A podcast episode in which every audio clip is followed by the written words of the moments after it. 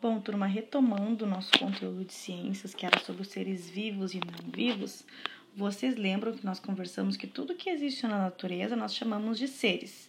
São as coisas que compõem a natureza. Nós temos os seres vivos e os seres não vivos.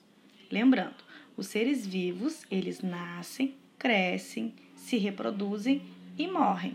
Os animais, o homem, plantas, bactérias, fungos, todos esses nascem, crescem, reproduzem e morrem. Então são seres vivos. Já os seres não vivos são aqueles que não possuem vida, mas que também são da natureza.